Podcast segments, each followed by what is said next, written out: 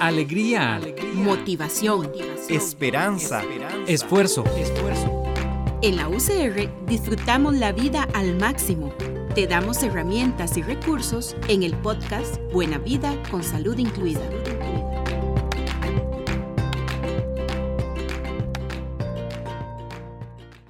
Nos encontramos desde siempre. Todos los días me muestra una mirada y aliento conocidos y distintos. Me roba también los míos muchas veces, especialmente cuando soy consciente de su presencia. Ha sido mi maestra y ha sido tan generosa que me rodeó de muchos otros que guiarían y sumarían en mucho a quien soy hoy como persona. Me hizo aprendiz de circunstancias materiales y realidades muy humanas, más allá de las etiquetas y los nombres. También me formó con lo que ocurría alrededor, de lo que decían las voces internas y las externas, esas que aprueban, desaprueban y hasta son incongruentes, de aquellas que enseñaron cultura, modos y valores. ¿Qué más aprendí? Pues muchas cosas. De la mano de la maestra que me miró con más ternura y aceptación desde que nací, aprendí mucho del olor de la felicidad. Aprendí del servicio, del cuidado al otro, de tender la cama y tender la mano a quien lo necesitara también, de juntar las cosas del piso y mis manos para rezar. Aprendí del perdón a otros y aunque esta otra maestra ya no está, eso siempre será parte de mi lista de gracias a la vida. Pero ¿qué pasó con aprender a cuidar, perdonar y servirme a mí? Debo admitir que es una tarea en progreso. Creo que esa nunca acaba. Curiosamente, no aprendemos tan bien lo que nos conviene como lo que es conveniente para otros, por formación o de formación, tal vez por ambos.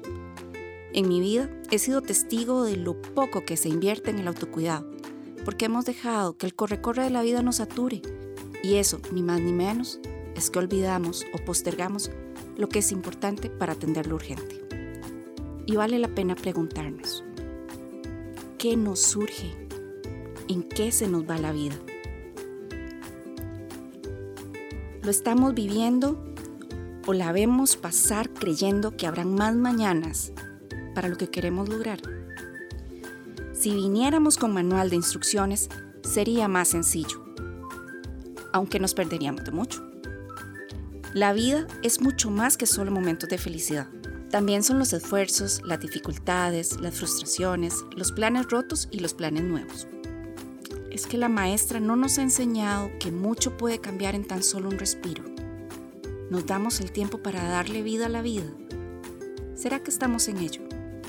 Quisiera pensar que sí, quizás con la tarea más avanzada o dando pasos más cortos pero firmes, y eso está bien, porque de eso se trata, de que cada quien pueda conocerse en sus fortalezas y debilidades, cuáles son sus retos, hacia dónde quiere ir y que lo haga a su propio ritmo, aprendiendo a priorizar lo importante sobre lo urgente.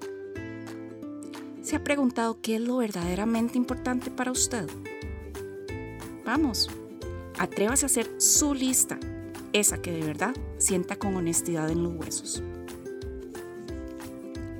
¿Y qué hay de sus recursos? Recuerde que usted es su principal recurso, que ese cuerpo con el que viaja en cada segundo es suyo y no olvida lo que hace por él. Tal vez no se lo diga en todo momento, pero tiene memoria y en algún momento saca todo a relucir. ¿Cuánto vale para usted invertir en su autocuidado? Se acompaña con amor y autocompasión. No es autocompasión del cariñito en la cabeza y decirse, pobre de mí, mi situación es tan triste, sino esa que nos recuerda que somos personas valiosas, que no tenemos que ser perfectas si nos equivocamos, esa que no nos permite juzgarnos en lo que sentimos para martillarnos donde más nos duele, sino que con calidez, bondad y comprensión nos ayuda a levantarnos y seguir, a reconocernos, a perdonarnos, a validarnos y aceptarnos amorosamente con todo, todo, todo lo que somos. Todos hemos tenido experiencias de compasión hacia otros. ¿Por qué nos cuesta tanto ser compasivos con nosotros mismos? Si somos de los que tienen camino recorrido y podemos mirarnos con admiración e incluso gratitud, eso es maravilloso. Algo más para el mural de Yo me quiero. Si somos de los que aún nos agarramos, nos colocamos contra el muro y nos lapidamos emocionalmente, déjeme decirle que no es tarde. Y podemos ser más dichosos y mejor compañía para nosotros mismos. No importa lo que nos dure la vida, vivir con paz interior es un regalo que merecemos para conservar nuestro derecho a la salud. Démonos la oportunidad de dar significado más allá de las voces externas. Vivamos viviendo y no vivamos sobreviviendo. Aprendamos a agradecer cada día y al final de este recordar todo lo bueno que sí nos pasó. Y recuerde, todo lo que sentimos es válido. Así lo podamos tildar de positivo o de negativo. Pero está bien, así es la vida. Cada persona construye sus propios significados. No todo es tan literal. Así como para mí, rojo es más que un color y es fuerza, fortaleza, ternura, aceptación. Y la despedida temporal ¿Qué tal si a vivir le da un significado que quiera abrazar para hacerlo meta, objetivo y continuo? A modo de cierre y hablando de significados, este poema de Rubén Darío es un detalle que me huele a felicidad y se los quiero compartir.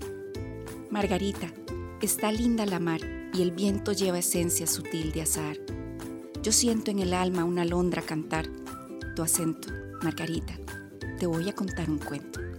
Este era un rey que tenía un palacio de diamantes, una tienda hecha del día y un rebaño de elefantes, un kiosco de malaquita, un gran manto de tisú y una gentil princesita, tan bonita Margarita, tan bonita como tú. Una tarde la princesa vio una estrella aparecer. La princesa era traviesa y la quiso ir a coger. La quería para hacerla decorar un prendedor con un verso y una perla una pluma y una flor. Las princesas primorosas se parecen mucho a ti. Cortan lirios, cortan rosas, cortan astros, son así. Pues se fue la niña bella bajo el cielo y sobre el mar a cortar la blanca estrella que la hacía suspirar, y siguió camino arriba, por la luna y más allá. Mas lo malo es que iba sin permiso de papá. Cuando estuvo ya de vuelta de los parques del Señor, se miraba toda envuelta en un dulce resplandor y el rey dijo, ¿qué te has hecho? Te he buscado y no te hallé. ¿Y qué tienes en el pecho que encendido se te ve? La princesa no mentía y así dijo la verdad. Fui a cortar la estrella mía a la azul inmensidad. Y el rey clama, ¿no te he dicho que el azul no hay que tocar? ¡Qué locura! ¡Qué capricho! El señor se va a enojar. Y ella dice, no hubo intento, yo me fui no sé por qué. Por las olas, por el viento fui a la estrella y la corté. Y el papá dice enojado, un castigo has de tener, vuelve al cielo y lo robado vas ahora a devolver. La princesa se entristece por su dulce flor de luz, cuando entonces aparece sonriendo el buen Jesús. Y así dice, en mis campiñas esa rosa le ofrecí, son mis flores de las niñas que al soñar piensan en mí. Viste el rey pompas brillantes, y luego hace desfilar 400 elefantes a la orilla de la mar.